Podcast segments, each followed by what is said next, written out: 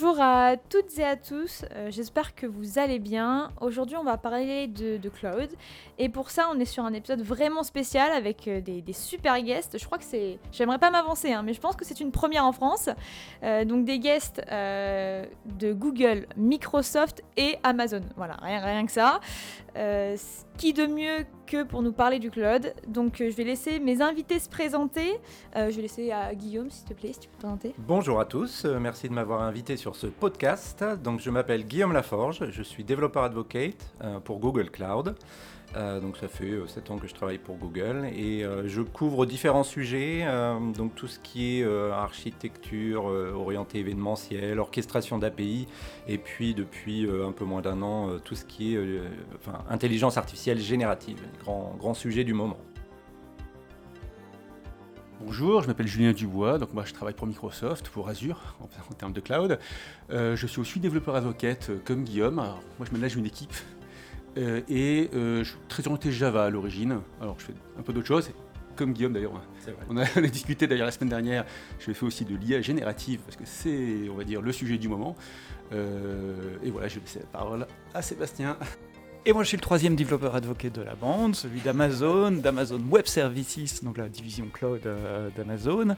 Euh, 10 ans d'Amazon, mes préférences, moi, c'est tout ce qui est automatisation, les outils d'automatisation pour les développeurs, les chaînes de déploiement continu, d'intégration continue. On fait aussi l'IA générative, je crois qu'on aura le temps d'en parler après.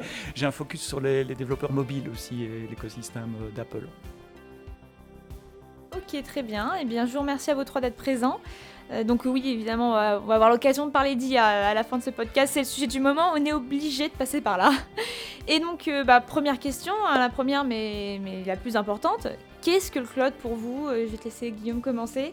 Alors, le cloud, est-ce que j'ai une bonne définition de ce qu'est le cloud? Bon, l'informatique dans les nuages, traduit en français, moi j'aime bien, c'est poétique. Euh, après, donc c'est l'idée en fait euh, d'utiliser l'infrastructure proposée par euh, des grands fournisseurs, donc que ce soit des serveurs, du réseau, des bases de données, etc., et qui sont managés, hébergés par ces grands acteurs-là, plutôt que de en fait acheter soi-même dans son entreprise les serveurs, les racks, tout, tout l'utilité, enfin tout le, ouais, tout ce qui est câble réseau, les branchements, etc. Donc on va finalement acheter un petit peu sur étagère des, services qui vont être hébergés par les cloud providers euh, plutôt que d'avoir à tout maintenir euh, par soi-même. Voilà, donc gros, si je dis pas de bêtises, ça vous va comme définition, les amis? C'est une très bonne définition. Si euh, peut-être euh, Sébastien va rajouter quelque chose? Ouais, moi, j'utilise souvent l'analogie de, l'électricité. Si aujourd'hui mhm. on commence une société ou si on a une grande société, on va pas avoir euh, son générateur électrique à la cave avec toute son équipe qui génère qui, l'électricité, qui manage le générateur électrique. Vous savez, le CEO, le Chief Electricity Officer. Au contraire, on va acheter de l'électricité comme un service. Ça arrive de façon standardisée, à peu près 220 hein, avec des prises de format standard. C'est ça qu'Internet nous permet de faire aujourd'hui. On parle HTTPS, JSON, donc il y a des API pour accéder à des services de façon euh, standardisée. Et surtout, on paye à la demande. Donc il n'y a plus cet aspect investissement. J'achète du matériel pour 3-5 ans, mais je paye à l'usage, à la seconde ou à la milliseconde, parfois en fonction des services qu'on utilise je vais être le dernier à passer. J'essaie de ne pas, répéter ce qu'on dit mes deux collègues qui, sont très très justes, bien sûr. Euh, oui, la première chose, c'est de la location. Hein. alors, moi, j'allais prendre l'immobilier, mais c'est pareil. Une entreprise, euh, certaines peuvent acheter leurs locaux, mais la plupart, elles vont les louer. Donc, c'est la même chose. Euh, ça vous réduit vos coûts, ça vous donne plus de flexibilité. Euh, donc euh, bah, les entreprises cherchent les deux en fait. Donc ça c'est la première chose. Après aujourd'hui, mais je pense que c'est des questions que tu vas nous poser juste après, euh, les entreprises viennent aussi dans les clouds parce qu'on va être plus sécurisé, on va avoir des services typiquement autour de l'IA que bah, en interne vous n'allez pas réussir à mettre en place vous-même, enfin on va dire c'est très très compliqué. Très donc c'est très coûteux. Donc ils vont venir aussi sur les clouds parce qu'on va proposer des services qui sont on va dire impossibles ou très compliqués à mettre en place manuellement. Ok, très bien. Là, on a une définition euh, très complète. Hein. Je pense qu'on peut pas, on peut pas faire mieux. Est-ce que quelqu'un pourrait peut-être me citer un, gros avantage ou deux euh, de ce que c'est le cloud euh, Si quelqu'un peut se lancer sur, pour vous, le cloud, l'avantage? Bah, après déjà, c'est vrai comme disait Julien, le fait que, ou, même avec ton analogie aussi sur, sur l'électricité, par exemple, aujourd'hui, on va parler d'IA bien sûr, mais pour pouvoir générer là tout ce qui est large language model, etc., il faut des, fermes avec des tonnes de processeurs GPU, etc. Et arriver aujourd'hui soi-même à s'en procurer et en suffisamment grand nombre pour entraîner des modèles d'IA, c'est très très très compliqué. Donc euh, c'est quand même un des gros avantages de ces grands acteurs-là, c'est qu'ils ont ce, pouvoir, aussi bien un pouvoir euh, d'achat, hein, euh, de, pouvoir mettre ça en place et entraîner ça pour vous, sans qu'on ait forcément ni le budget ni les compétences internes pour, pour monter tout ça. donc je pense que c'est quand même un, gros différenciant par rapport à ce qu'on peut faire in-house, à la maison. Première chose, tout à fait d'accord avec toi, mhm. bien sûr. Après, pour donner un deuxième argument, euh, si je suis développeur, je suis étudiant, parce que c'est un peu votre, votre thème, c'est vrai que grâce au cloud, euh, je peux déployer mon projet. Moi, j'ai plein de petits projets euh, que je fais aussi pour m'amuser. Ça me coûte 2-3 euros par mois. Euh, j'ai pas de serveur à acheter, j'ai rien à maintenir. Il y a plein de choses, je ne sais même pas comment ça fonctionne.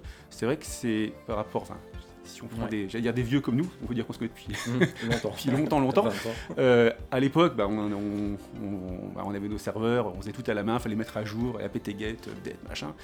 Aujourd'hui, ben, ça me coûte beaucoup moins cher. Euh, je suis en prod tout de suite. j'ai mes serveurs qui tournent tout seuls, qui sont mis à jour tout seuls. Je trouve ça génial en tant qu'étudiant, enfin en tant que start-up qui démarre, d'avoir cette possibilité-là par rapport à l'époque où c'était un peu limité aux grandes boîtes. Et ben, je, je, vais lire à chaque fois, je plus sois évidemment tout ce qui a été dit, mais pour ajouter encore autre chose, euh, moi ce que j'aime particulièrement c'est l'aspect euh, débridage de l'innovation. On peut, on peut tester des idées. Euh, avant, si j'avais une idée, j'avais besoin d'un cluster avec des GPU par exemple, il fallait l'acheter, attendre qu'il soit là, l'installer, etc. Maintenant je peux le tester relativement facilement, quelques clics de souris dans une console ou quelques appels d'API. ça va me coûter quelques dollars, quelques dizaines, éventuellement quelques centaines de dollars pour quelques heures, le temps de mon expérience, et puis après j'arrête le cluster et je ne suis plus facturé non et mécaniquement, si on peut tester plus d'idées, eh bien, il en sort plus d'innovation. Parce que innover, c'est ça, c'est tester, échouer, retester, échouer, etc. Donc mécaniquement, si on augmente l'entrée au début du nombre de choses qu'on teste, eh bien, forcément, il en sortira plus d'innovation. Donc je vois les clouds comme un facilitateur euh, à l'innovation également. Et puis même aussi, euh, si son idée a du succès, eh bien, en fait, euh, au lieu de racheter des nouveaux serveurs, etc., en fait, il y a le côté, donc ce qu'on appelle la scalabilité. C'est-à-dire que oui, peut-être qu'à un moment, je vais avoir juste euh, un serveur quelque part, une machine virtuelle qui euh, fait tourner mon application, ma base de données.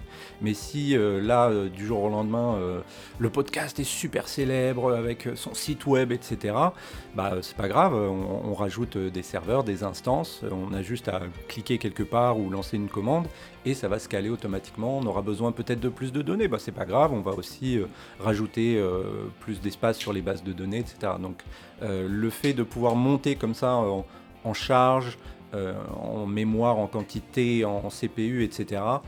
ça aussi, ça, donne beaucoup de, souplesse. et effectivement, tu parlais, Sébastien, de, paiement à l'usage, etc. Et justement, bah, on va payer aussi proportionnellement à ce succès qu'on peut avoir dans l'application qu'on va déployer sur le cloud. Effectivement, c'est tout un tas de, de points pertinents, euh, mais ça me permet aussi de, rappeler, parce que pour certains, il y en a qui, connaissent, bon, je pense qu'il y en a très peu, hein, qui ne connaissent pas le cloud, mais euh, il y en a pour qui c'est naturel. Hein, vous le verrez dans notre prochain podcast. Euh, on est avec un des clients de, AWS et dans sa boîte, ils n'ont pas connu les SAP no, no Cloud. Ça a commencé par le cloud et il euh, faut bien rappeler qu'à la base, euh, pour stocker les données, c'était des, serveurs immenses, ça prenait énormément de place, ça coûtait extrêmement cher. Donc le cloud, comme vous l'avez dit, ça a simplifié tout ça. Donc il faut, penser aussi au passé, comment c'était, et la révolution que c'est aujourd'hui, c'est assez, euh, assez impressionnant. Et donc, bon, vous avez cité plein d'avantages. Est-ce que le cloud a des inconvénients? Ah, ah. Bien sûr que non. Je vois vraiment pas. Non, non pas d'inconvénients pour le cloud? Ah, il y, a une courbe d'apprentissage. Euh, c'est une manière de faire euh, des choses différentes. Alors vous êtes étudiant, pour vous, vous êtes cloud native, vous n'aurez probablement jamais connu ce que nous avons connu, les apt-get, etc. Et tant mieux. Euh, on va faire un podcast vieux. On peut. Mais, mais pour, les grandes entreprises qui ont l'habitude de faire les choses d'une certaine façon, il y a une courbe d'apprentissage. Et quand on voit les, rapports ou les barrières à l'adoption du cloud des grandes entreprises, en général, le training, la formation des gens, c'est le, premier point. Alors, ce n'est pas vraiment un, inconvénient intrinsèque du cloud, mais c'est un, frein à l'adoption, en tout cas à la formation. Après, on peut parler aussi d'autres aspects. je pense que tu l'as dans, dans, ta trame d'interview sur tout ce qui est sécurité aussi parfois.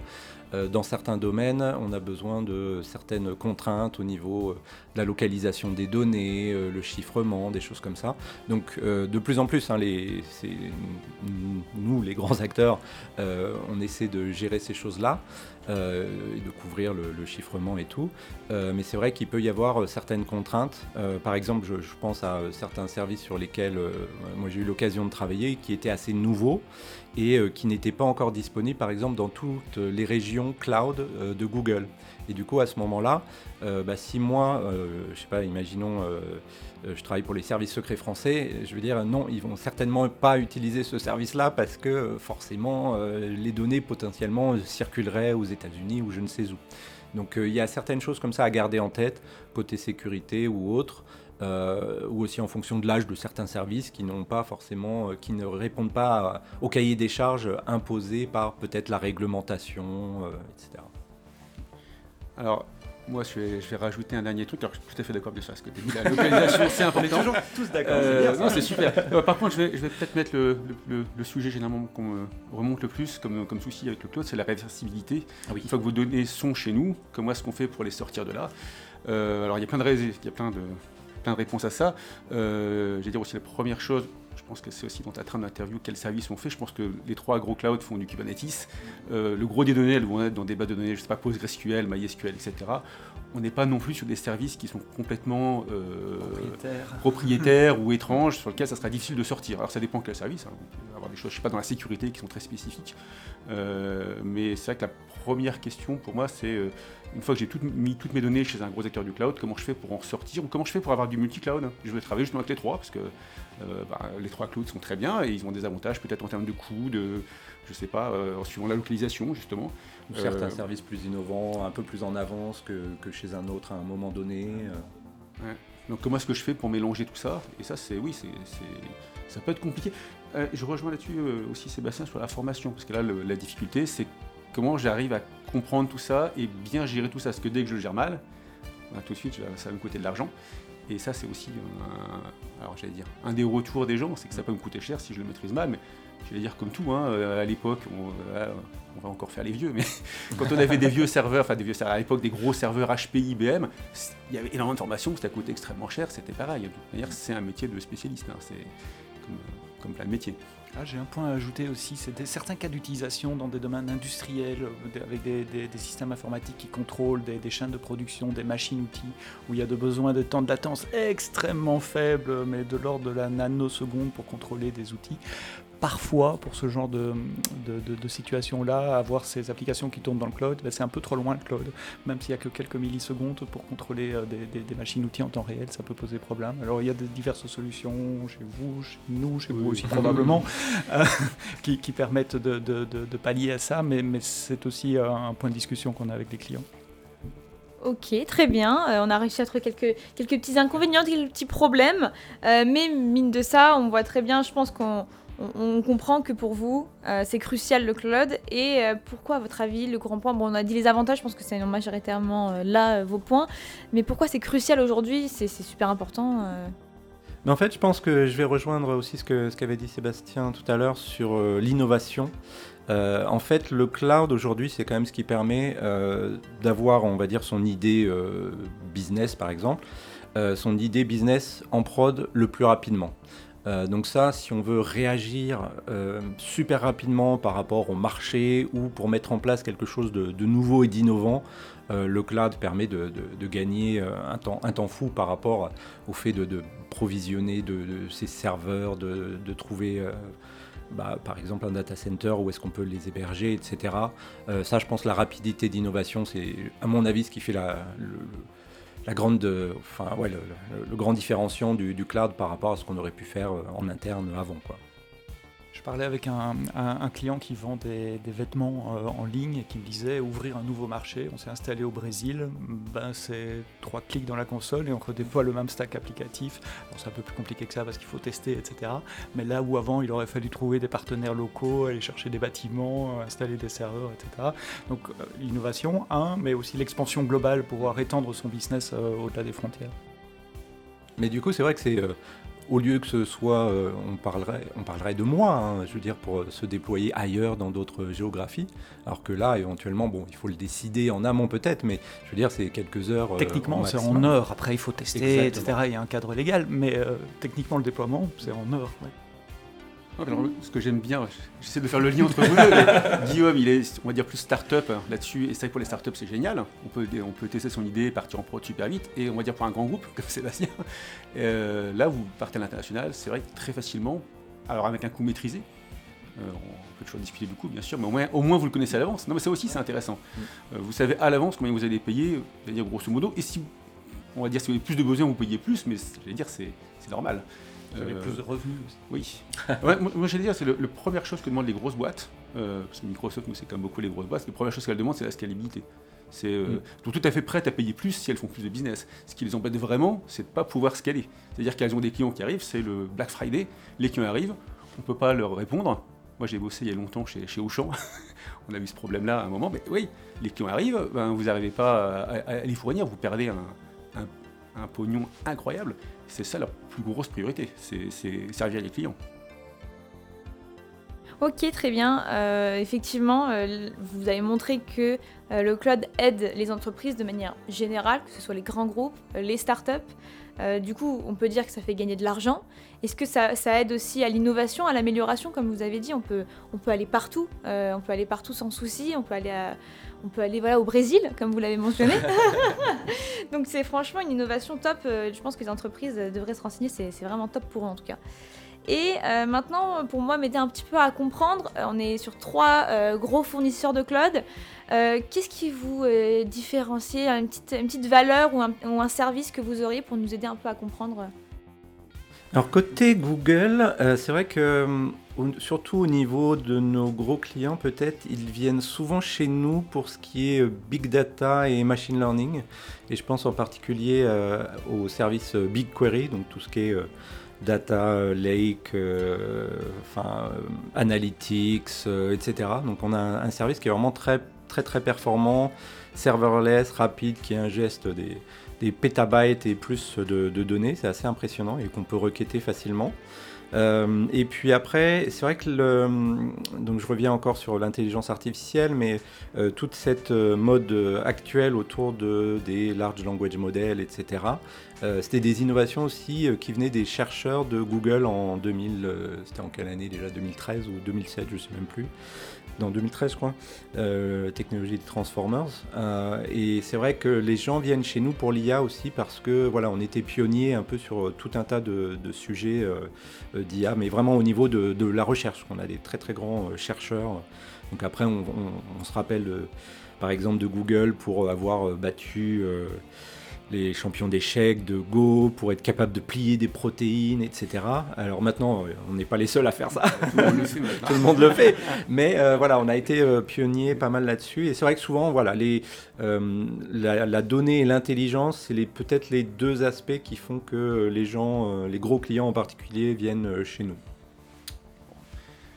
Pour, pour Microsoft, alors effectivement sur les services de base, hein, si vous voulez des VM, tout le monde fait pareil. Hein, ça, euh, ou si vous voulez du PostgreSQL, je pense que euh, tout le monde aura pareil. Peut-être à des prix différents, mais alors franchement à étudier. Euh, pour Microsoft, bah, les gens viennent d'abord chez nous pour le côté entreprise. Hein, c'est le, parce qu'avec, il n'y a pas que Azure, il y a Office 365, il y a Windows, non, mais il y, a la suite complète. pour les développeurs, on a aussi tout ce qui est autour de GitHub. On a quand même tout un service de développeurs qui est, qui est, qui est quand même très complet. Bah, c'est une boîte de développeurs à la base, c'est de la productivité pour les développeurs et qui n'est pas que sur Azure à la base. Donc euh, nous, c'est beaucoup ça. Euh, et après, autour de l'IA, ben, parce que là, je vais, rejoindre Guillaume, nous, on a un investissement avec OpenAI depuis maintenant quelques temps, on a investi 10 milliards. Donc maintenant, les gens viennent beaucoup chez nous aussi pour, euh, pour l'IA. pareil pour, exactement comme disait Guillaume, voilà, les, les, GPU qui sont durs à structurer. Alors nous, on a un historique, hein, parce que c'est avec Xbox et compagnie, c'est des choses sur lesquelles on travaille depuis longtemps. Mais euh, effectivement, il y a euh, aujourd'hui une grosse, euh, grosse plus-value sur l'IA. la parole à Sébastien.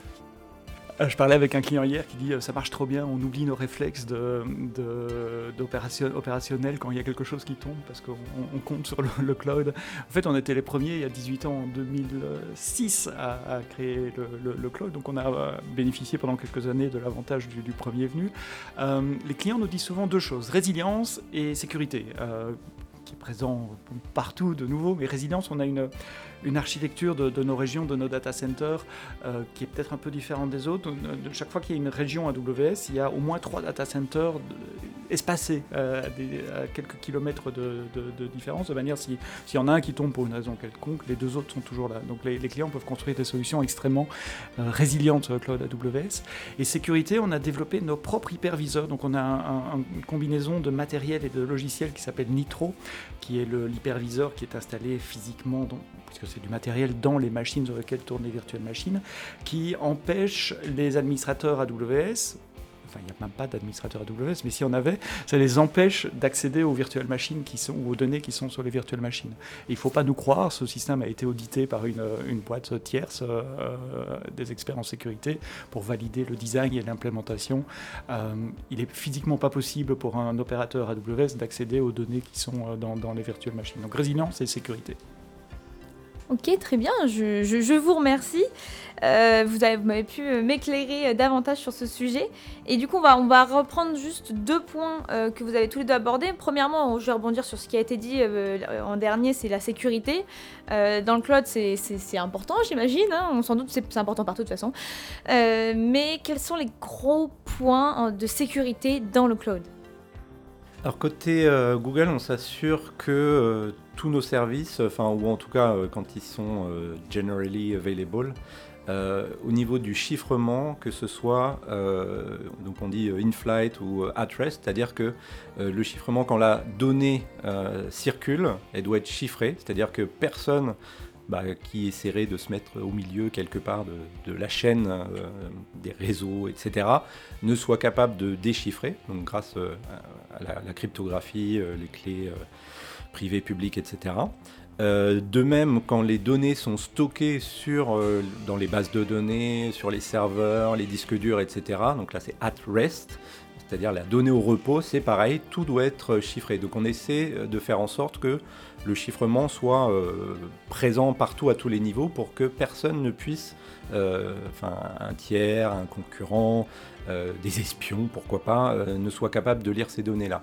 Et de même aussi, donc après, tout ce qui est clé de chiffrement, après on peut se dire, ah oui, mais si c'est euh, Google, AWS, Azure qui euh, gèrent les clés, mais ils ont les clés, donc potentiellement on peut se dire, ils pourraient euh, accéder aux, données, mais en fait, il y a aussi la possibilité d'avoir ce, qu'on appelle SMEC chez nous, CIMEC, c'est-à-dire Customer Managed Encryption Keys, où en fait ce sont carrément les clients qui viennent avec leurs propres clés de chiffrement et ce qui fait qu'ils sont encore plus euh, maîtres euh, de, ce chiffrement-là et d'être euh, encore plus sûrs que personne ne pourra lire les données. Donc ça, côté sécurité, le chiffrement de bout en bout à tous les niveaux, c'est primordial. Alors, Pareil, on va toujours être d'accord. mais, on prend tous un petit peu les mêmes approches et euh, les soucis des clients euh, sont les mêmes. Donc, euh. je, pense que là, pour les trois clouds, on va, on, va tous être d'accord. Effectivement, donc sur Azure, le chiffrement, pareil. On a même aussi tout un, tout un accord avec Intel sur du secure computing, ou même c'est crypto niveau hardware, personne n'a accès. Donc, donc là, je ne vais pas répéter Guillaume, sur Azure c'est pareil. par contre, juste pour rajouter une chose, il y a aussi la côté infrastructure. Mhm. Donc nous, ben, aussi, c'est ce qu'avait dit Sébastien. Nous, on a, six, on a 300 data centers aujourd'hui, répartis dans 60 régions bah, c'est notre infrastructure qui est sécurisée. Donc déjà ils sont, on va dire, ils sont pas, euh, c'est des bunkers qui sont pas, euh, ah on va dire, euh, facilement trouvables. On peut pas visiter. Si vous les trouvez, ah bah alors, non mais ah, c'est très compliqué. Non, mais, non, mais ça, ça c'est un super exemple en fait. En fait moi, avant d'être chez Microsoft, hein, j'ai fait 20 ans dans des, dans d'autres boîtes. J'allais dans les data centers, j'allais dire, j'avais la clé. Hein. Je rentrais, je branchais des câbles, il n'y avait pas de souci. Depuis 5 ans chez Microsoft, je suis jamais rentré dans un data center. J'ai demandé plein de fois, on m'a jamais donné l'accès, même à moi. Et on sait même pas où ils sont. On sait pas où. Ah oui, en France, je sais pas où ils sont. Euh, j'ai déjà demandé, on m'a pas voulu me répondre. Non, mais c'est vrai, en fait, même en étant employé, c'est très très sécurisé. Euh, je veux dire, c'est gardé, euh, c'est impossible d'y accéder physiquement. on a même maintenant des nouveaux data centers qui sont sous l'eau, comme ça personne n'y va. non, c'était intéressant pour l'écologie à la base, mais c'est vrai que ça, empêche aussi quand même les accès. et on n'a aucun, typiquement, on n'a aucun disque dur qui sort sans être broyé. Euh, ça, c'est très impressionnant. Il y a moi, j'avais vu, c'était chez Amazon, on est les mêmes. Vous avez une vidéo qui est super impressionnante où on balance les disques durs et ils sont tous broyés. Euh, c'est vrai que moi, à l'époque, dans des data centers normaux, bah, les gens, euh, voilà, ça sort et ça a la benne, etc. Euh, là, chez, je pense que c'est pareil dans les trois clouds, il n'y a, aucun, a aucun avantage particulier sur un cloud là-dessus. Nous, tout est broyé, tout, est, tout disparaît et vous êtes certain que vos données sont, pas, sont physiquement inaccessibles. Donc il y a la cryptographie au niveau logiciel, comme dit Guillaume. Mm. Moi, j'ai la partie, il y a la partie infrastructure. Je sais pas, euh, Sébastien, je suis sûr que tu as une troisième partie. Ah oui, j'ai une troisième partie, mais, donc je plus sois sur tout, ce que vous avez dit, parce que comme, comme tu le dis, c'est la même chose euh, chez les trois et d'autres d'ailleurs. Oui, oui. Euh, il y avait une vidéo d'OVH qui, circulait sur YouTube cette semaine où il montrait un peu les, data centers, il montrait aussi les machines à démagnétiser, à détruire les disques durs, donc tout, le monde fait ça, et c'est bien normal. je voulais rajouter deux choses. Tu as dit quelque chose tout à l'heure au début, quand, avant qu'on parle de sécurité, que le, le, cloud est plus sécurisé que les data centers euh, physique. Euh, il faut un petit temps pour que les clients viennent à, cette conclusion-là, mais quand ils y sont, ça y est, on a gagné. Ils ont compris. Les équipes sécurité de Google, de Microsoft ou d'Amazon sont d'une dimension bien supérieur à n'importe quelle équipe de sécurité d'une grande entreprise, qu'elle soit française ou, ailleurs. On a des experts 24 sur 24, 7 jours sur 7, des centres de contrôle, des centres d'analyse de, menaces, qu'il est difficile euh, d'égaler. Euh. Bah, on a aussi des antivirus. Microsoft fait des antivirus. On a Microsoft Defender. Voilà, ça... Quelle boîte fait des antivirus? Je voulais, comme toi, moi j'ai travaillé dans des data centers avant. Je me souviens, je suis rentré dans des data centers de grandes institutions européennes à Luxembourg, euh, aller chercher un serveur qu'on avait prêté en démo, et sortir avec euh, sous le bras, exactement, en disant au revoir au gardes de sécurité. Bonjour. Voilà, ça, c'est des choses qui peuvent arriver dans le cloud. En plus de la sécurité, je voudrais rajouter un point, c'est la confiance. Parce que la sécurité, on peut la démontrer. Elle est claire. Euh, vous avez parlé d'encryption, d'accès physique, etc. Euh, le challenge sur lequel on joue avec nos clients maintenant, ou les clients les plus demandants, c'est gagner leur confiance. C'est quelque chose qu'Amazon fait depuis très longtemps, avec le site de retail, quand il fallait donner son numéro de carte de crédit dans les années 90 sur un site web quelle folie. Euh, c'est un business de confiance et nous, comme vous d'ailleurs, on, a, et vous avez aussi des, certifications tierces de, conformité avec des ISO machin, des PCI DSS euh, pour le domaine de la santé, pour le domaine des paiements, pour euh, différents domaines, qui prouvent que nos procédures opérationnelles, nos procédures physiques respectent certaines normes de l'industrie et que les, les workloads, les applications les plus demandeuses en matière de confiance, tu as parlé de, services secrets de renseignement, d'armée, peuvent tourner euh, sur certaines conditions sur euh, les clouds. Euh, aujourd'hui, on a des banques qui tournent sur les clouds. Je parle d'AWS, mais je suis certain que vous avez des références bancaires également. donc, les, les, clouds ont un niveau non seulement de sécurité, mais de confiance bien plus élevé que les data centers on-prem. Ok, très bien. Euh, donc, comme je l'ai dit, euh, comme dans tout, la sécurité, super important. Mais là, au moins, on peut avoir les, trois grands points, en tout cas, que vous avez annoncés, donc cryptographie, infrastructure et, la confiance. Euh, j'espère que ça vous a pu vous éclairer sur le point de la sécurité. Et on va aborder un dernier point, donc on a abordé plusieurs fois déjà, mais là, on va aller plus en profondeur dedans. C'est évidemment l'IA. Comment le cloud peut s'adapter aux tendances, et notamment la tendance de l'IA. Donc, on sait que, Google est, est bien placé sur le sujet, mais vous en avez vous l'avez tous les trois mentionné. Donc je vous laisse euh, en parler davantage. Alors l'IA, effectivement, vaste sujet, très à la mode, euh, et c'est vrai qu'aujourd'hui, euh, donc avec tous les algorithmes, tous les réseaux de neurones qui ont pu être inventés jusqu'à présent, en fait, on a aussi euh, donc vu la taille hein, de, ces euh, infrastructures que les cloud providers ont, euh, on a aussi tout ce qui est, donc on a parlé des GPU, etc., la mémoire, la bande passante, etc., qui permet de faire des choses qu'on ne pouvait pas forcément faire avant. Donc quand on voit, je sais pas, le, modèle Gemini qui est utilisé dans BART, quand on voit ce que fait, tu en parleras, OpenAI avec Azure, etc. Euh, avant, entraîner des modèles de machine learning sur des milliards et des milliards et des milliards, enfin c'est pas des milliards, c'est des trillions même parfois, euh, de, données pour faire en sorte que le modèle puisse répondre à un humain presque comme s'il était humain. Euh, c'est vrai qu'aujourd'hui, c'est faisable grâce aux avancées CPU, GPU, euh, infrastructures, etc. Donc ça, c'est, euh, ouais, je pense qu'on peut commencer par là. En tout cas, c'est, cette révolution du cloud qui a permis l'essor de l'IA Après, si on regarde un petit peu l'histoire de l'IA, il y a eu des périodes où il y a eu les, les hivers de l'IA où on se disait non, ça mènera jamais à rien. Et en fin de compte, là, on est dans une, renaissance assez incroyable de ce côté-là. Alors pour euh, pareil, rebondir, sur, sur, ce qu'a dit Guillaume. oui, alors sur Azure, nous on, a, on est connu pour avoir un accord avec OpenIA qui est la boîte qui est derrière ChatGPT, etc. Donc on est, on va dire, ceux qui sont à la mode mm-hmm. en ce moment là-dessus. alors tout à fait d'accord, c'est vrai que c'est incroyable de pouvoir aujourd'hui avoir cette technologie qui, de mon point de vue, je pense que pour tout le monde est complètement bluffante. Mm.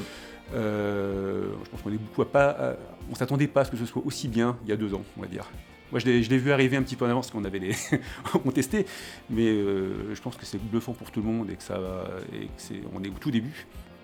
Euh, effectivement, grâce au cloud, on y a accès facilement, ce qui était euh, impossible, enfin ce qui aurait été impossible autrement. Moi, sur OpenIA, alors il y a évidemment l'entraînement, ce que disait Guillaume, mm-hmm. mais même l'utilisation. Nous, on a les, les, API OpenIA, c'est des API REST. Il y, a des, il y a des versions, on va dire, en Java, etc., en JavaScript. Mm-hmm. C'est incroyable de pouvoir y avoir accès à très bas coût je ne sais plus combien ça me coûte moi par mois pour mes tests, mais c'est quelques, euros et vous pouvez tout faire.